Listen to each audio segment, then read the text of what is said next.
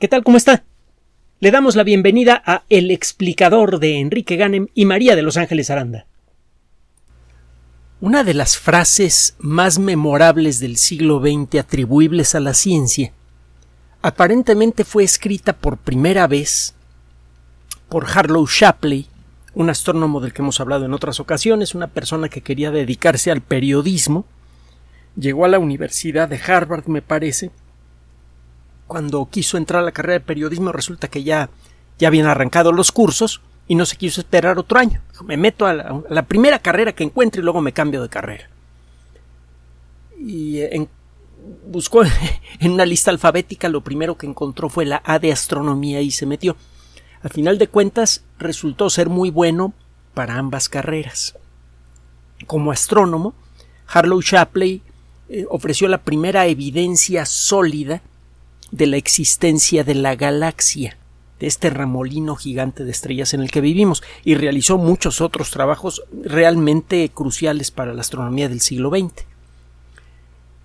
Por otro lado, resultó ser un excelente entrevistador, un buen divulgador en radio, y se dedicó a entrevistar toda clase de personalidades, no solamente eh, científicos, sino del mundo de la política, etcétera, de la economía y eh, usted puede encontrar algunas muestras del trabajo de Shapley en YouTube, en Vimeo y en otros eh, sistemas eh, similares.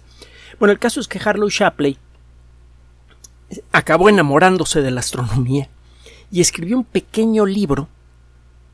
Tendrá, no sé, unas 40, 50 páginas cuando mucho, y es del tamaño de la palma de la mano. Es un librito diminuto, literalmente es un libro de bolsillo.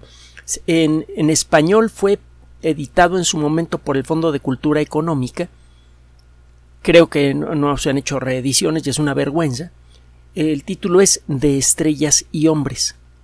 Y él a final de cuentas dice en algún momento, después de reflexionar sobre lo que se sabía al momento de escribir el libro sobre el origen de la materia en el universo, que el ser humano es la materia del universo contemplándose a sí misma. Esta idea la han retomado otros divulgadores importantes a lo largo de, las eh, eh, siguientes décadas del siglo XX, entre ellas, eh, entre otras personalidades está desde luego Carl Sagan. Y bueno, pues es una de las ideas más penetrantes y conmovedoras desde el punto de vista cultural que nos ha dejado el siglo XX, que también nos dejó algunas otras cosillas que nos todavía nos eh, tienen con un muy mal sabor de boca, pero bueno. Bueno, el caso es que el trabajo de Shapley es consecuencia de lo que se averiguó a lo largo de su vida sobre el funcionamiento de las estrellas. A mediados del siglo XX entendimos que en el corazón de las estrellas los átomos de hidrógeno son presionados por las condiciones brutales que existen en el centro incluso de las estrellas más pequeñas, y que son aún más brutales en las estrellas grandes, la presión, la temperatura son tan enormes que los átomos de hidrógeno se pegan unos a otros perdón, y forman un átomo de helio. Esto libera una cantidad vastísima de energía, y eso aprendimos a hacerlo aquí en la Tierra a lo bestia, en forma descontrolada, a principios de. a mediados del siglo XX, con el desarrollo de las armas termonucleares. Con la misma lógica, los átomos de helio pueden en algunos casos llegar a fundirse para formar átomos como el carbón, nitrógeno, oxígeno y así.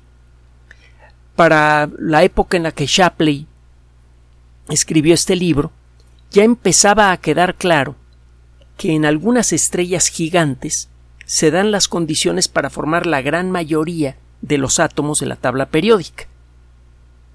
Y el mismo trabajo que sirvió para revelar esto sugería que los otros elementos químicos de la tabla periódica que no se forman normalmente en el corazón de las estrellas podrían formarse por otras rutas similares. En la actualidad ya tenemos un entendimiento bastante preciso, o cuando menos razonable, del origen de todos los elementos químicos que encontramos en la Tierra. Y sabemos que, todos, que los elementos químicos estables que hay en nuestro planeta son todos los elementos químicos estables que pueden existir en el universo. En resumen, toda la materia que hay en la Tierra claramente fue cocinada en el interior de estrellas. Existe una relación muy directa, muy estrecha entre nuestra propia sustancia y las estrellas mismas. Algo que se ha confirmado de muchas maneras diferentes en la segunda mitad del siglo XX y en lo que va del XXI. La lista de eh, evidencias diferentes generadas por muchos estudios diferentes también es tan grande que nos ocuparía prácticamente todo el año dedicar todas las grabaciones de un año para darle una idea de la evidencia en favor de todo esto que se ha acumulado. Es bastante claro que estamos hechos de polvo de estrellas. Y esto de arranque, pues, hace que la vida en la Tierra esté ligada a los cielos. De allí viene la materia que forma el cuerpo de todos los seres vivos. Existen otros puntos de contacto. Recientemente le comentábamos del descubrimiento de algunos de los precursores de moléculas gigantes, de las moléculas de la vida, en el asteroide que fue eh, visitado por la sonda espacial Hayabusa 2, una grabación que le ofrecimos hace poco.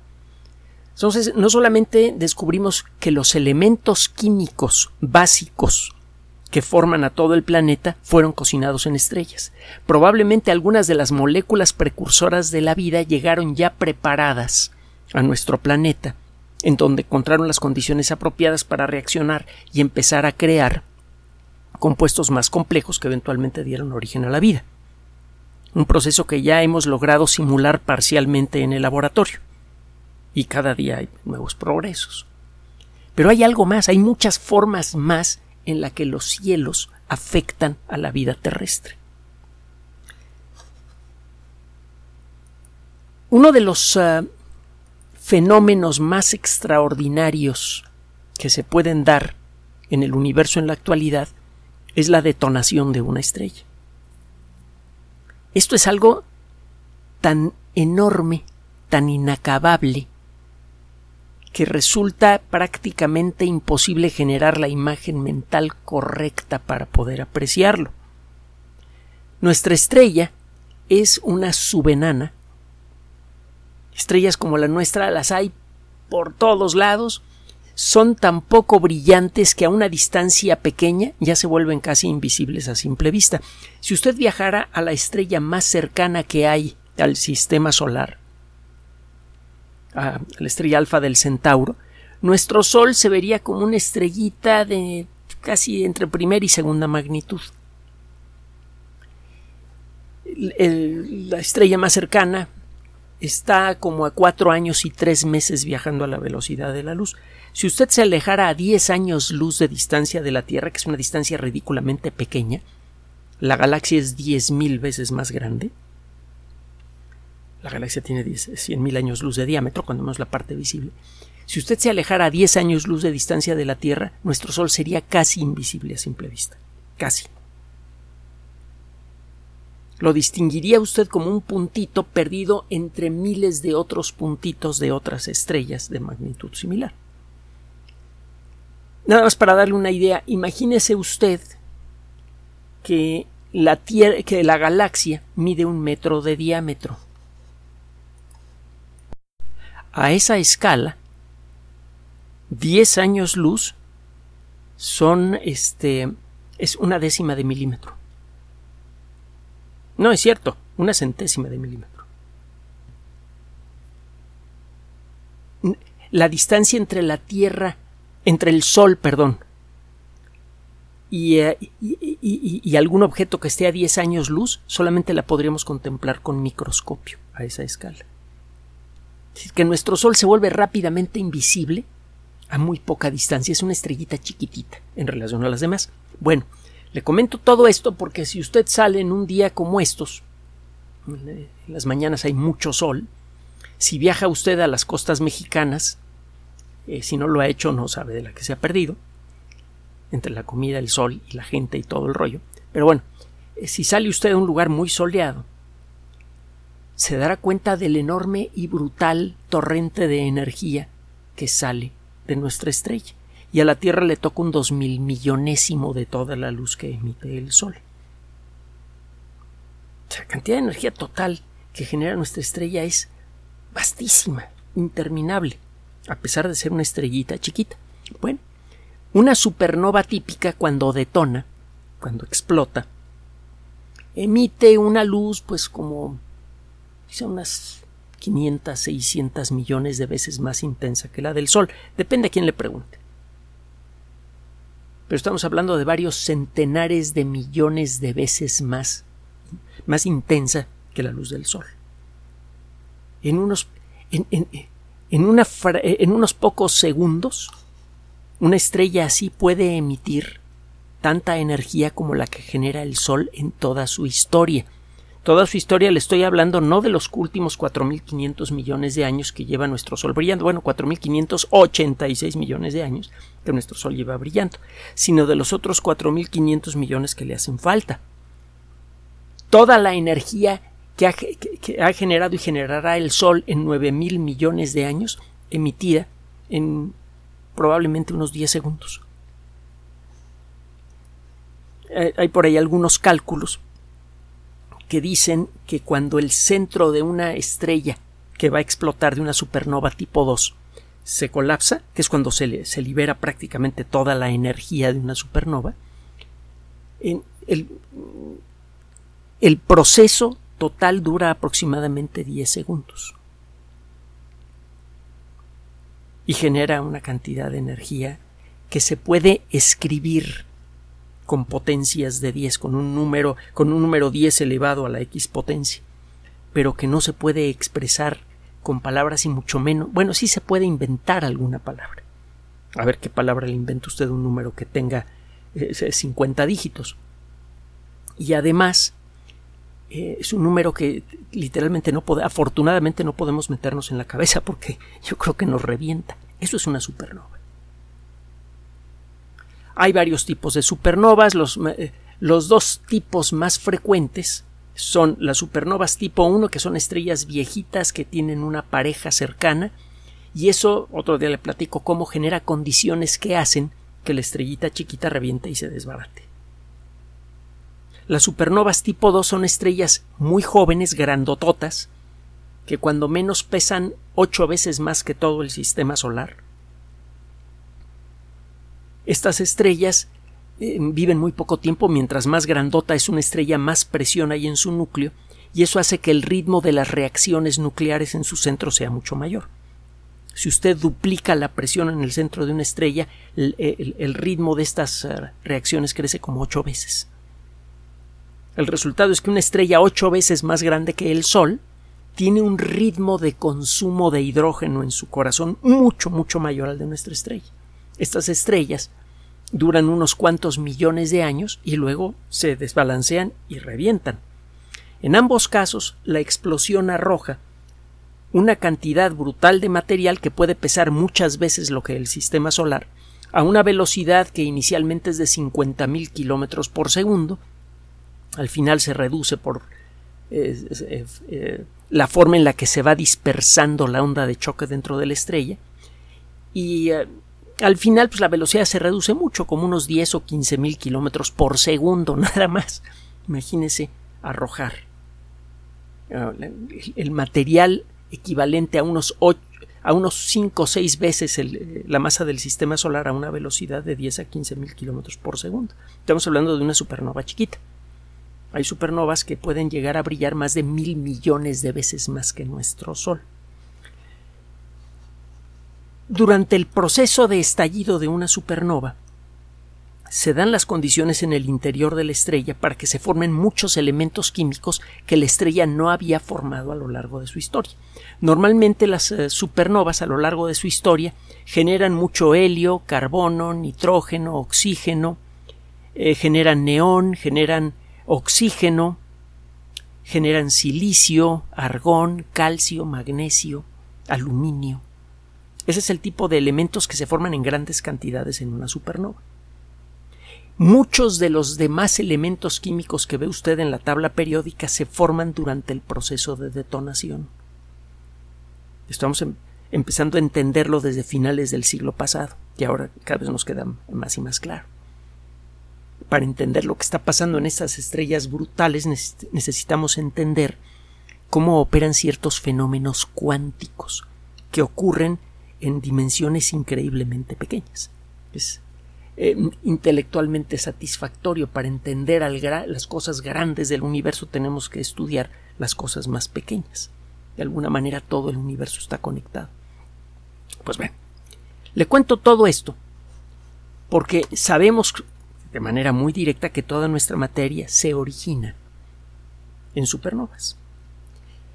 Y bueno, eso significa que la integración de la Tierra y la creación de las primeras moléculas vitales está relacionada directamente con estas estrellas espectaculares, pero da la impresión, si usted lee libros de astronomía, que hasta allí se queda la influencia de las supernovas en el desarrollo de la vida terrestre y resulta que no. Tiene tiempo que sospechamos que las supernovas han tenido un papel constante en el desarrollo de la biodiversidad del ecosistema terrestre. Deben tener una influencia muy importante no solamente en el ecosistema de la Tierra, sino en cualquier otro ecosistema que ande por allí. Ya ve la enorme cantidad de planetas que hemos descubierto y, eh, con, las, con técnicas muy primitivas y que solamente permiten detectar estrellas con planetas quizá en casos más extremos por allá de mil años de distancia de nosotros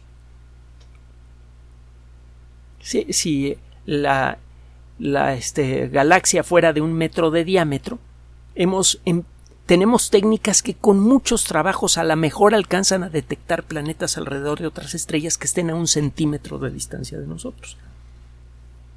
A pesar de que estas técnicas, insisto, son muy limitadas, solamente detectan planetas cuando se dan condiciones muy favorables, muchos planetas se nos van porque no tenemos las técnicas para detectarlos. Bueno, a pesar de eso, hemos detectado miles de planetas.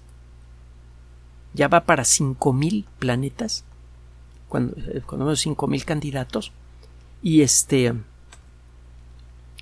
eh, dentro de no mucho tiempo es probable que esta cifra crezca mucho como consecuencia del trabajo que se está haciendo con ah, eh, telescopios espaciales nuevos y con nuevas técnicas que están en desarrollo. Otro día plática, las comentamos.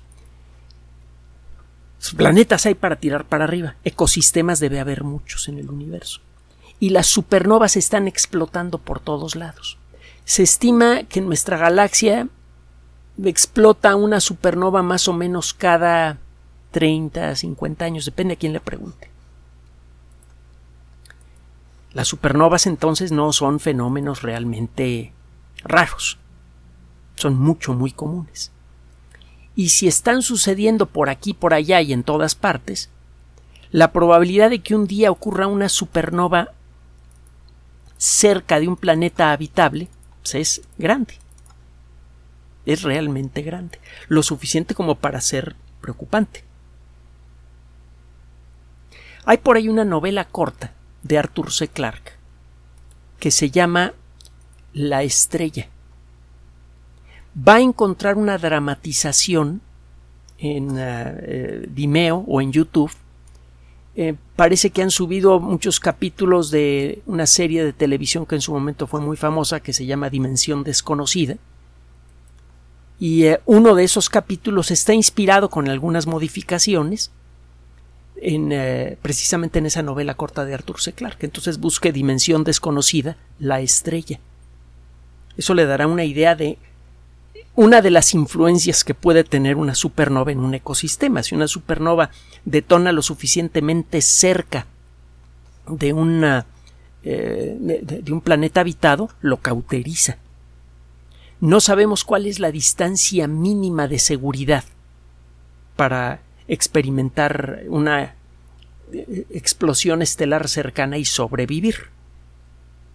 El destello de energía de la supernova, eh, por ejemplo, los rayos X, los rayos gamma, los pedacitos de átomo que son acelerados por, por las supernovas, que llegan como partículas radioactivas, todos pueden cauterizar un planeta a una distancia de varios años luz, no sabemos cuántos. Las eh, estimaciones más eh, optimistas que yo he visto andan por allá de los 10 a 20 años luz. Un año luz son nueve y medio millones de millones de kilómetros. eh, la distancia mínima de seguridad a una supernova es vastísima. Entonces las supernovas podrían estar, al estallar, podrían estar cauterizando planetas que están en distintas etapas de desarrollo evolutivo. Nada más en los últimos mil años hemos observado varias supernovas desde, desde la Tierra, los, que han sido lo suficientemente cercanas como para brillar en los cielos nocturnos con bastante claridad.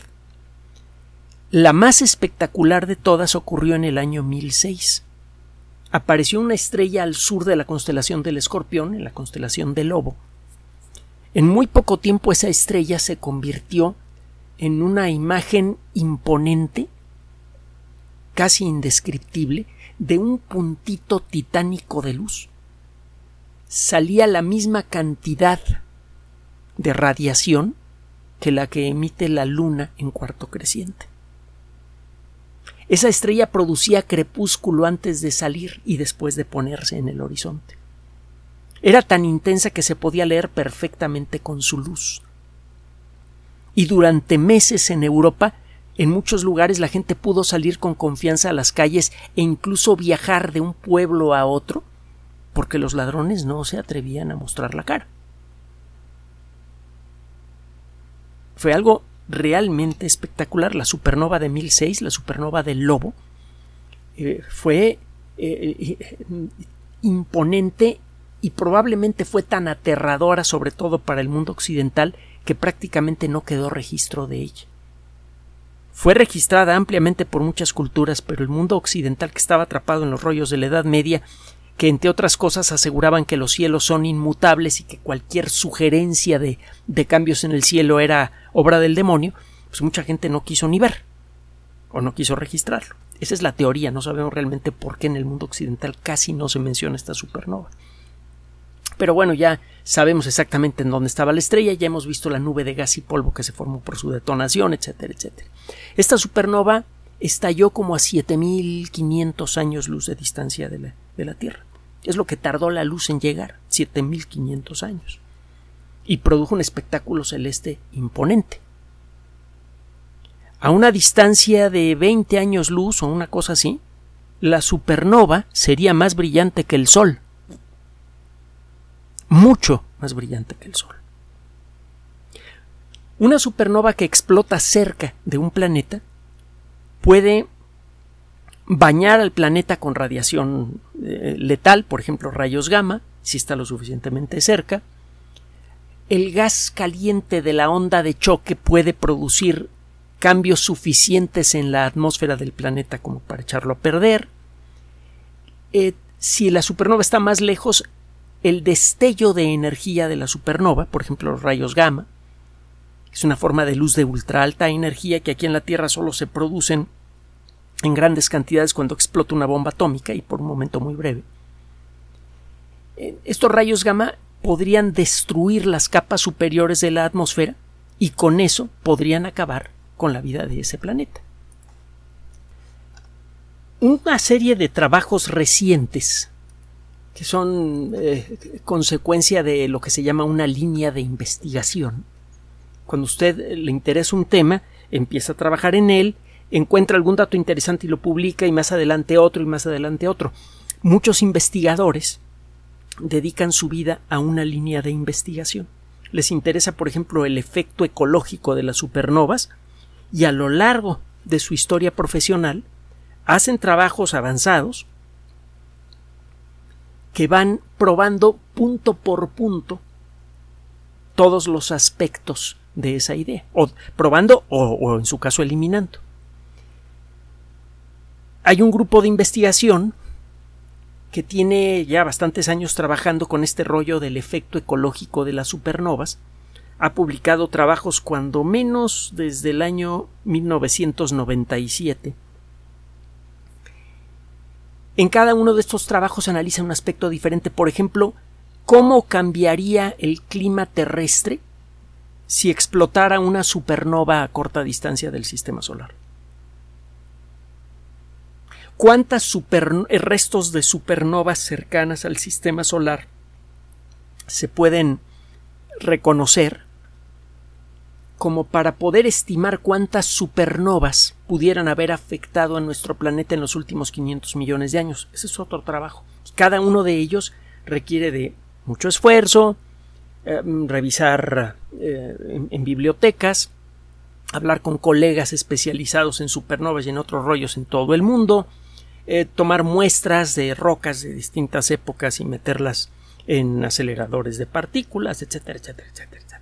Entonces, cada, una de, cada uno de estos puntos por probar es en sí un trabajo científico. Cuando una persona, que es, le digo, muy común en el mundo de la ciencia, dedica su vida a una línea de investigación, genera un rastro de trabajos científicos que con mucha frecuencia no solamente tiene, cuando están bien hechos, tienen, no solamente tienen trascendencia para el rollo que quiere echarse ese investigador, sino también apoyan el trabajo de otros. Cada trabajo de investigación, aunque parezca muy especializado, forma parte de una red de conocimiento que, como hemos tratado de ilustrar en muchas ocasiones en este espacio, establecen las bases para generar nuevo conocimiento. Hemos dicho muchas veces que todas las moneditas de conocimiento son valiosas, aunque tomadas en forma individual no sirvan para nada. Las moneditas del conocimiento no se devalúan. Si se juntan suficientes, acaba usted, rompe usted el cochinito y de pronto tiene un montón de conocimiento que le sirve a usted para cosas insospechadas. Por eso es que tenemos toda la tecnología espectacular que hay ahora a nuestra, a nuestra disposición habría sido tecnología imposible de planear. Hemos ido descubriendo cómo hacerla al ir juntando moneditas de conocimiento de distintos rincones del mundo de la ciencia. Por eso a la ciencia hay que apoyarla sin distinciones. Cualquier trabajo científico bien hecho genera moneditas de conocimiento. Sea un trabajo de paleontología, sea un trabajo de sociología, sea un trabajo de física de partículas, todos sirven y todos generan eventualmente riqueza intelectual y riqueza económica. Habiendo dicho esto, este grupo de investigación que es principalmente danés y para ser más específicos de la Universidad Técnica de Dinamarca, acaba de publicar un trabajo basándose en trabajos previos de ellos y en nuevo trabajo.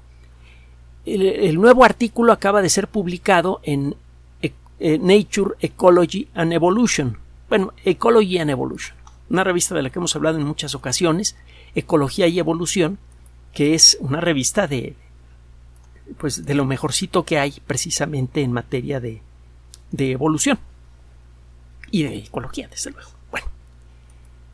Resulta que como consecuencia de este trabajo, estos investigadores ofrecen una ofrecen evidencia no definitiva, pero sí muy persuasiva. Sabemos que en los últimos 500 millones de años han ocurrido varias extinciones masivas importantes y también han ocurrido etapas, hemos tenido épocas en las que la biodiversidad ha crecido mucho en un tiempo relativamente corto.